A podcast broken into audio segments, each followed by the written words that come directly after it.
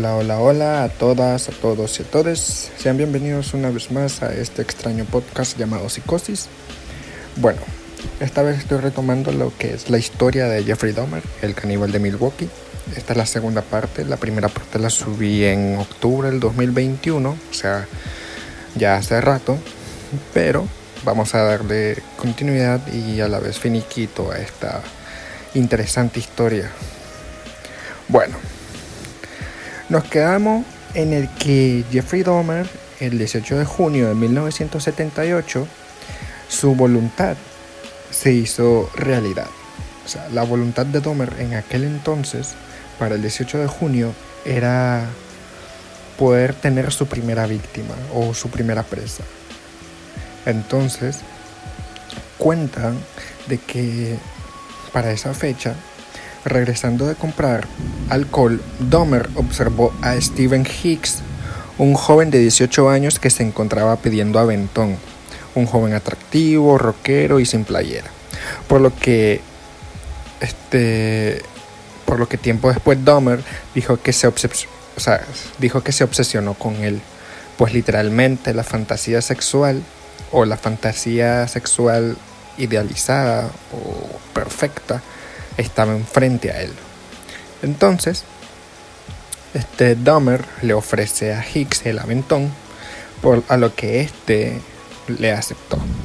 Le aceptó la invitación de ir a la casa de Dahmer para tomar cerveza, fumar marihuana y pasar un buen rato. Pasaron la hora y Hicks anunció o le comunica a Dahmer de que se tenía que ir, por lo que este se abruma ya que tenía o bueno, quería que Hicks este, no, no quería que Hicks partiese de su hogar.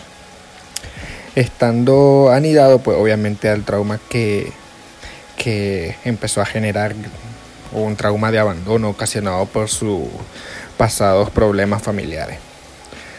Y bueno, Hicks le anuncia a Dahmer de que se quiere ir de su casa, o sea, Hicks ya quiere regresar a la casa de él por lo que Dahmer pues se empieza a abrumar y le dice a Hicks de que lo espere, que tenía una sorpresa o que tenía que darle algo a él, pero que solamente este, le diera un momento para ir al sótano y traer ese algo. Lo que realmente Dahmer hizo fue ir a su sótano, buscar una pesa de 2 kilos, llegar con Hicks y con la pesa golpearlo fuertemente en la cabeza en dos ocasiones. Obviamente Hicks cae moribundo al suelo y Dahmer, al percatarse de que éste seguía aún con vida, lo estranguló. Estando en su estado de aura, que el momento en el que donde los asesinos pierden la conciencia y actúan meramente por instinto y placer, Dahmer desnuda el cuerpo de Hicks y se empieza a masturbar viéndolo. Luego de eyacular, el estado de aura se disipa y por primera vez Dahmer cae en cuenta de lo que acababa de hacer, su primer asesinato. En pánico llevó el cuerpo y lo escondió en el sótano. Al día siguiente llegó con un cuchillo y empezó a cortarle las extremidades y la cabeza. Luego de eso, abrió su abdomen y finalmente su fantasía sexual, o bueno, su fantasía como tal, se había consumado. Por primera vez vio los adentros de un cuerpo humano. Luego, al terminar de cercenar o cortar las extremidades del pobre Hicks, Dahmer mete todas esas partes corporales en bolsas de basura. Al pasar el tiempo, debido al calor de junio, la casa ya apestaba a cuerpo descompuesto, por lo que Dahmer decidió deshacerse de los restos de Hicks. Antes se tomó muchas cervezas para agarrar valentía. Tomó las bolsas y las arrojó en un río. A los pocos minutos de regreso a casa fue detenido por manejar erráticamente. El oficial de tránsito que lo detuvo le hizo, el test de sobriedad al que Dahmer pasó.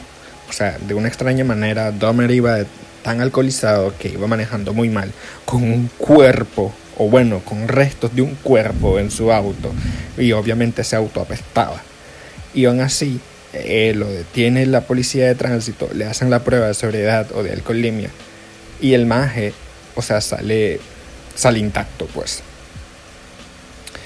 Y bueno, este, después de, hacerle la prueba al oficial, este, le cuestiona a Dahmer sobre el olor putrefacto que expedía su auto, a lo que Dahmer simplemente contestó de que era basura y que venía del tiradero. Y como no podía dormir, decidió sacar la basura a altas horas de la noche, por lo que, extrañamente o irónicamente, el oficial le creyó. Puso la multa y lo dejó ir. O sea, este fue el primer momento, o sea, en este momento la vida criminal de Dahmer posiblemente se hubiese acabado. Pero recordemos de que era un hombre blanco en los años 70, alto, carismático, guapo y obviamente con muchos privilegios. Por lo que eh, creo que es muy común este tipo de historia, o sea, con todos esos elementos combinados en la gran olla que puede ser Estados Unidos. Pero bueno, eh, asustado, Dahmer regresa a casa. O sea, obviamente ese, ese encuentro con, la policía, con el policía lo asustó demasiado. Y ya, regresa, este, ya estando de regreso en su casa, el maje busca lo que había quedado de Hicks, lo que, lo que no decidió votar de Hicks, por lo que nuevamente escondió todo en su sótano. Luego buscó la cabeza de Hicks, la llevó a su cuarto y decidió masturbarse viéndolo. O bueno, viendo lo que quedaba del rostro de aquel joven que recogió en la carretera. Para muchos asesinos en serie, limpiar la escena del crimen es esencial, pero para Dahmer no es así en su totalidad. Este hombre, bueno, a este hombre le encantaba la escena del crimen. Le encantaba ver sangre dispersa y cuerpos desmembrados. Cuerpos desmembrados por él. Y el proceso de limpiar era más que solo el momento para recordar lo que él había hecho. Por eso dejaba el tiradero mucho tiempo, o la escena del crimen, por mucho tiempo, porque era lo que le excitaba, o sea, este, él se excitaba limpiando la, escena del crimen. El proceso de matar simplemente era eh, el camino para llegar al fin, y el fin era limpiar el desastre que había hecho. A Dahmer no le gustaba asesinar, siempre se arrepentía, pero lamentablemente necesitaba hacer eso para poder lograr lo que realmente le excitaba, ver una escena del crimen. En agosto de 1978, Lionel regresó a su casa. O sea, Lionel es el papá de Jeffrey. Y se enfadó al darse cuenta de que Joyce, la mamá, había dejado a su hijo solo, o sea, Jeffrey Dahmer. Observando el estado deplorable de la propiedad, pues estaba sucia y desparramada de botellas de alcohol y cerveza. Lo curioso, o sea, eso es lo que, lo que le enojó al papá. Ver a su hijo solo en su casa con el montón de botellas de alcohol y basura tirado. Ok. Pero lo curioso es que no se percató de los olores o evidencias de que ahí habían restos de un cuerpo. Lionel intentó darle orden a la vida de su hijo y le propuso a Dahmer pagarle la universidad, a lo que Dahmer aceptó y se metió a estudiar negocios. A los dos meses la abandonó. Exhortado por su padre, Jeffrey se, se enlistó en el ejército, en donde se entrenó como médico. Como que va muy de la mano, o sea, el le encanta. O sea, creo que se enlista como médico pues para este, aprender, obviamente, o con el deseo de ver más entrañas humanas, no sé. Pero bueno, estando ya en el ejército, Dahmer fue trasladado a la base de Bunholder en Alemania del Este. Y obviamente los demonios de este volvieron. Empezó a tomar de nuevo, o sea, de forma clandestina obviamente, ya que el alcohol no estaba permitido en la base. Los compañeros, los compañeros del ejército comentaron de que Dahmer nunca iba con ellos a tomar cuando tenían vía libre, pues este se, mantenía solo tomando y escuchando a Black Sabbath. Lo curioso es que Dahmer, a pesar de entrenarse como médico, se inventó el temor a la sangre, por lo que siempre fue renuente a sus obligaciones, a lo que el ejército, al darse cuenta de todo eso, pues decidió darle de baja. O sea, simplemente fue un bulto en el ejército el maje. O sea, se mete al ejército como, como médico y se inventa la fobia a la sangre.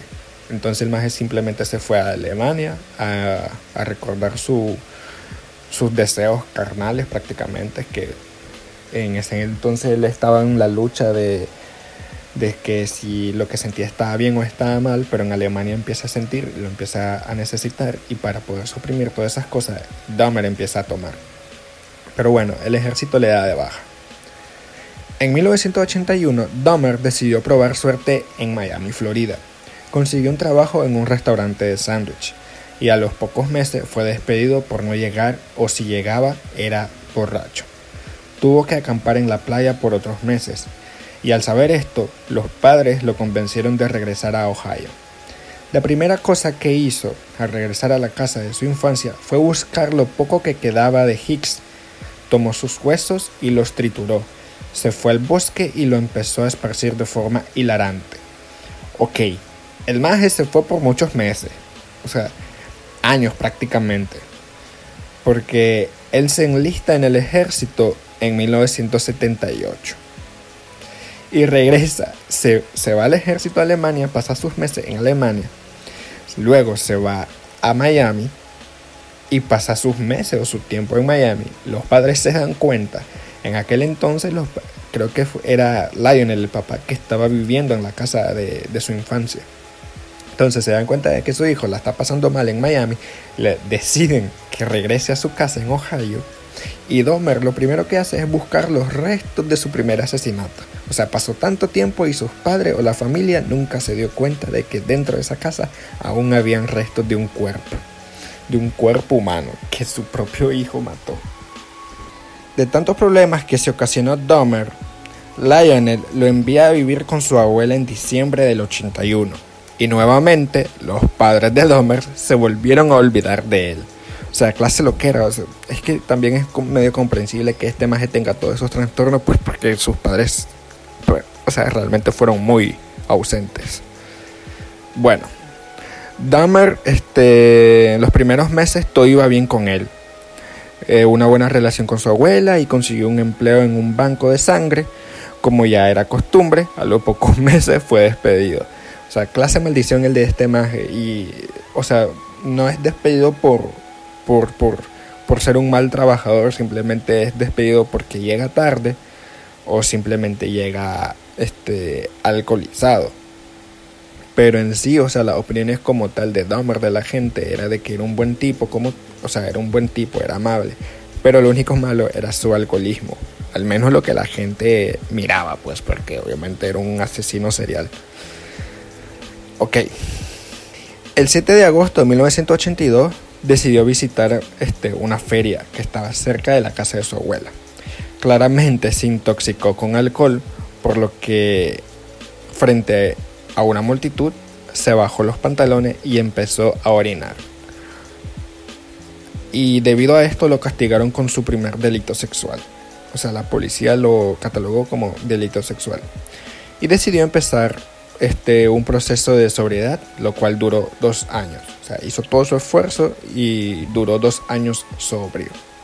Y al mismo tiempo reprimiendo todo ese extraño sentimiento, su psicosis como tal. Durante este tiempo, o sea, durante estos dos años, decidió empezar a leer la Biblia para tratar de suprimir sus impulsos.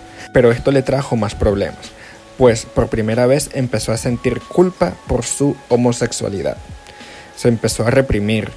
Peor, poco después, sus fantasías lo abrumaban al grado de masturbarse cuatro veces al día, pensando en hombres descuartizados. O sea, esa era su fantasía sexual, hombres descuartizados.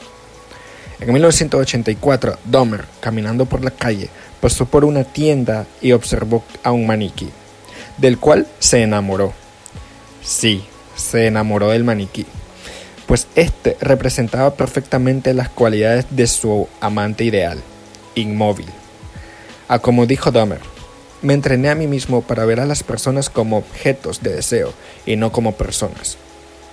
Dahmer decidió secuestrar el maniquí y empezó a experimentar con su nuevo boy toy. O sea, el maje planeó un secuestro para un maniquí en una tienda. O sea, dimensionen el nivel de psicosis que este hombre tenía para poder secuestrar un maniquí, ya que éste representaba perfectamente su amante sexual. O sea, una persona inmóvil, si se le puede llamar persona al maniquí. Pero en este contexto, en la psicosis de Dahmer, creo que sí, creo que sí podemos. Pero bueno, este Dahmer lo vestía, lo maquillaba, lo besaba y lo que más le encantaba era eyacular encima de él. Pero luego la abuela lo descubriría, a lo que Dahmer sintió tanta vergüenza que decidió cortar, entre comillas, a su pareja. Pero aún así, en este momento en la vida de Dahmer fue bueno para él, pues no había matado a nadie nuevo, no estaba tomando mucho y consiguió un nuevo empleo en una fábrica de chocolate llamada Ambrosia. Aparte de eso, durante todo ese momento descubrió los famosos baños gays, por lo que Dahmer iba casi diario al distrito gay de Milwaukee, a un club llamado Club Bath, donde solamente se disponía a tomar en la barra para luego, estando muy borracho, regresar a casa.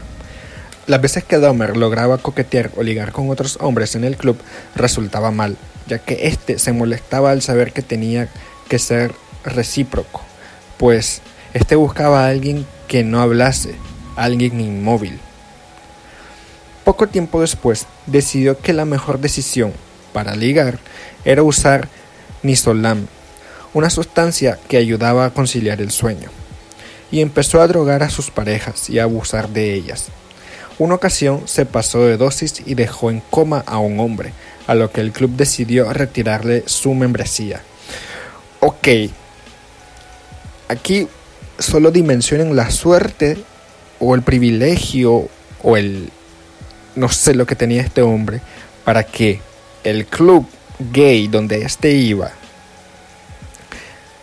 al darse cuenta de que dejó en coma a uno de sus clientes este club simplemente le quitó la membresía. Ush, ya no puedes venir. No, me dejaste en coma un maje. Loco, es increíble la verdad. Pero bueno. La fantasía de Dahmer era encontrar a un amante que no se moviera, que no se negara y que nunca lo abandonara. Por lo que una mañana, leyendo el periódico, encontró su solución. Obituarios decidió ir a funerales ajenos y desenterrar cuerpos frescos. pues esto implicaría soltarse el pues esto implicaría saltarse el proceso de asesinar. Al poco tiempo se rindió, pues era prácticamente imposible cavar en el suelo congelado de Milwaukee. Ok, ok. Este hombre está muy loco, la verdad, y muy desesperado. Vamos a hablar ahora del segundo asesinato, el encuentro mortal en un hotel, así lo llamaron en un, en un blog. Dice, tras nulos intentos por frenar sus pulsiones, una noche de 1986, en un bar de ambiente gay, conoció a Steven Toney, con quien fue a un hotel a practicar sexo. Estoy leyendo textualmente lo que recuperé de este blog. Ya en la habitación, Dahmer le echó cuatro.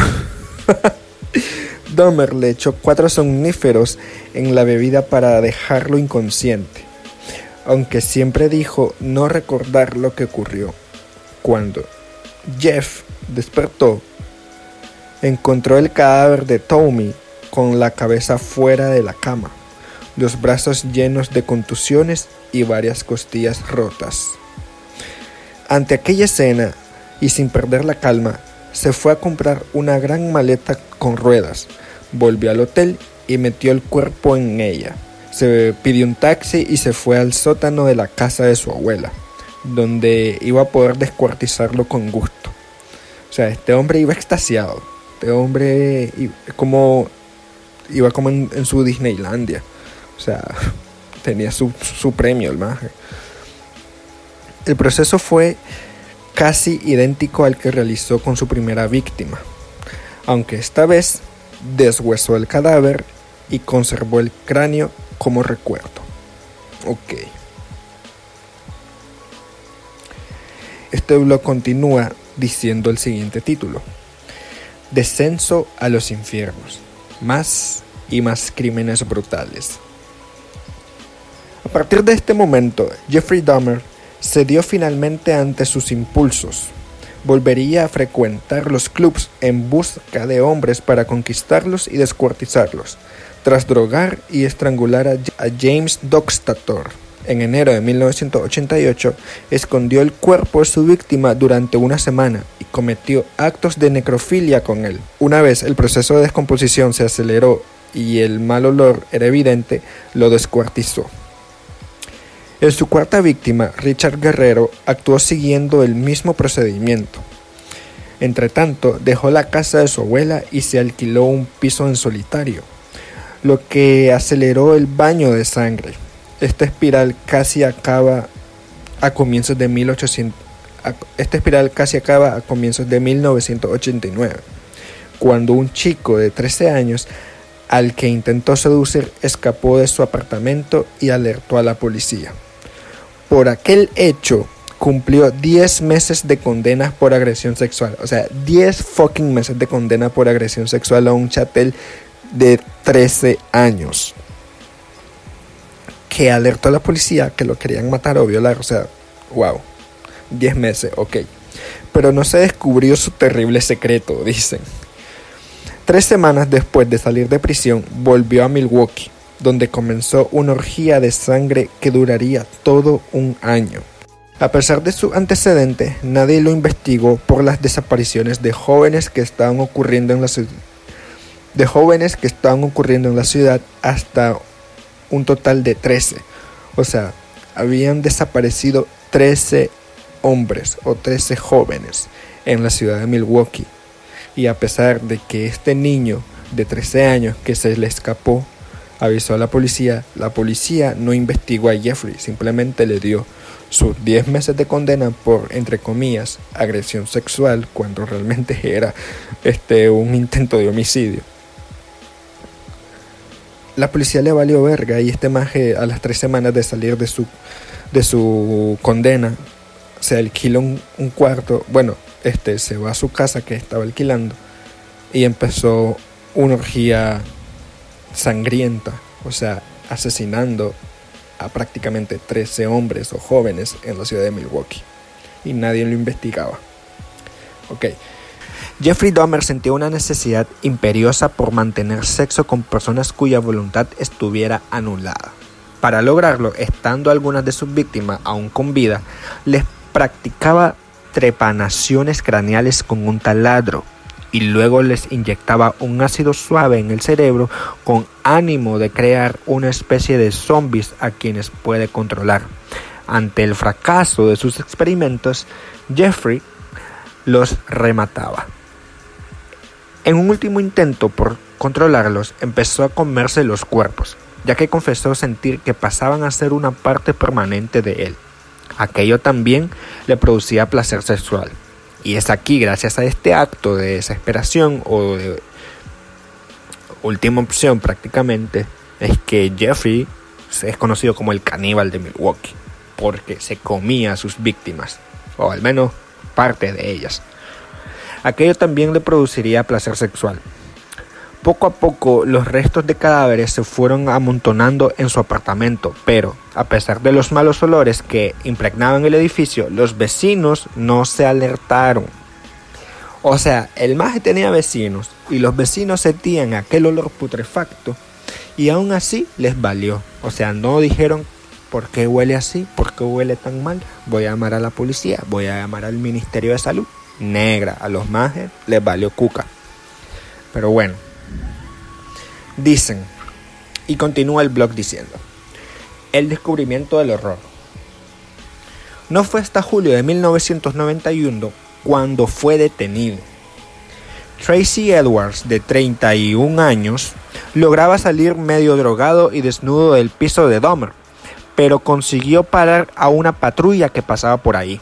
O sea, a Jeffrey lo detienen gracias a que una víctima se le escapa medio drogado y desnudo. Y este, esta víctima, de cuyo, cuyo nombre es Tracy, Tracy Edwards, tiene la suerte o la fortuna de encontrarse a una patrulla pasando por la zona, lo cual este la para y le alerta a la policía, o sea, lo que le acababan de hacer.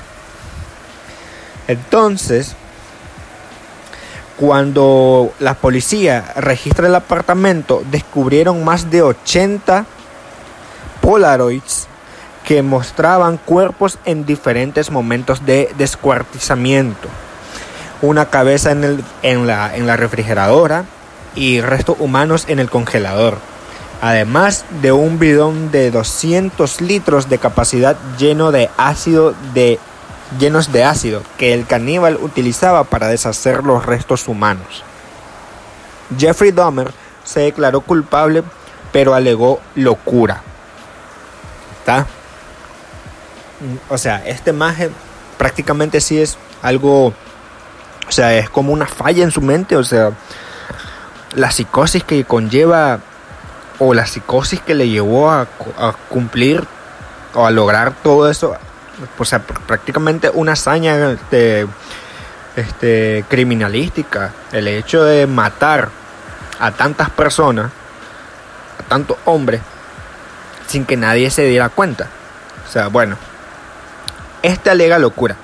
El estado de Wisconsin no aplica pena de muerte, de modo que, si se le declaraba mentalmente sano, pasaría el resto de su vida en prisión de lo contrario, lo haría en una institución para enfermos mentales. Este fue el veredicto. El proceso judicial. La defensa sostenía que Domer padecía necrofilia, un padecimiento que también sufría otro conocido asesino, Carl Tanzler, lo que lo eximía de ser legalmente responsable de sus actos y, por ello, debía ser recluido en un psiquiátrico. Cuando fue el turno de la fiscalía, su argumento fue que el acusado había practicado sexo con las víctimas estando éstas aún con vida, pero relativamente o muy drogadas o inconscientes. Además de que mantenía control sobre sus impulsos, puesto que cometía los crímenes únicamente donde se sentía lo suficientemente seguro. Tras la deliberación de un jurado formado por gente no experta, se concluyó que, para ser diagnosticado como enfermo mental, Jeffrey Dahmer debía comportarse como tal todo el tiempo, incluyendo cuando mataba, que es precisamente cuando se consideró que se mantenía en sus cabales. Finalmente fue hallado culpable de 15 asesinatos y condenado a 15 cadenas perpetuas, haciendo un total de 937 años de cárcel. Se le envió a la prisión de Columbia, Wisconsin, donde volvió a la iglesia para expiar sus pecados. Encontró una explicación para lo que había ocurrido, y es que el mismísimo diablo le había poseído. Durante su corta estancia fue visitado por la hermana de uno de los jóvenes muertos y concedió varias entrevistas a los medios para relatar su experiencia en alguno de los cuales estaba, estaba presente su padre. Y en noviembre de 1994 halló su final de forma violenta. Cuando otro preso, que también cumplía condena por asesinato, lo abordó en el gimnasio de la cárcel y lo golpeó con una barra de pesas hasta que lo mató. Para algunos fue la muerte que alguien como Dahmer merecía, pero para muchos otros simplemente fue la privación hacia los ciudadanos el derecho de tener a semejante monstruo pudriéndose durante mucho tiempo en la cárcel. Y bueno, esa es la el resumen de la historia eh, criminal de Jeffrey Dahmer, conocido como el caníbal de Milwaukee, un hombre que realmente atormentó a la población, específicamente a la comunidad gay de aquel entonces. Y sin duda hizo cosas demasiado, demasiado eh, inexplicables, o sea, demasiado este, em, sorprendentes, casi que surrealistas. Aquí no lo mencioné, pero una de las anécdotas que cuentan de que cuando Jeffrey Dahmer trabajaba en la, en la fábrica de chocolate llamada Ambrosia, este obviamente tenía su locker. Y en uno de los asesinatos, este le, le, corta el pene a, a, su víctima y se lo lleva al trabajo. Y Dahmer guardó su pene o el pene de su víctima en el locker de su trabajo o en el casillero de su trabajo. Y sus compañeros, nadie se percató del olor putrefacto de ese pene. ¿Por qué?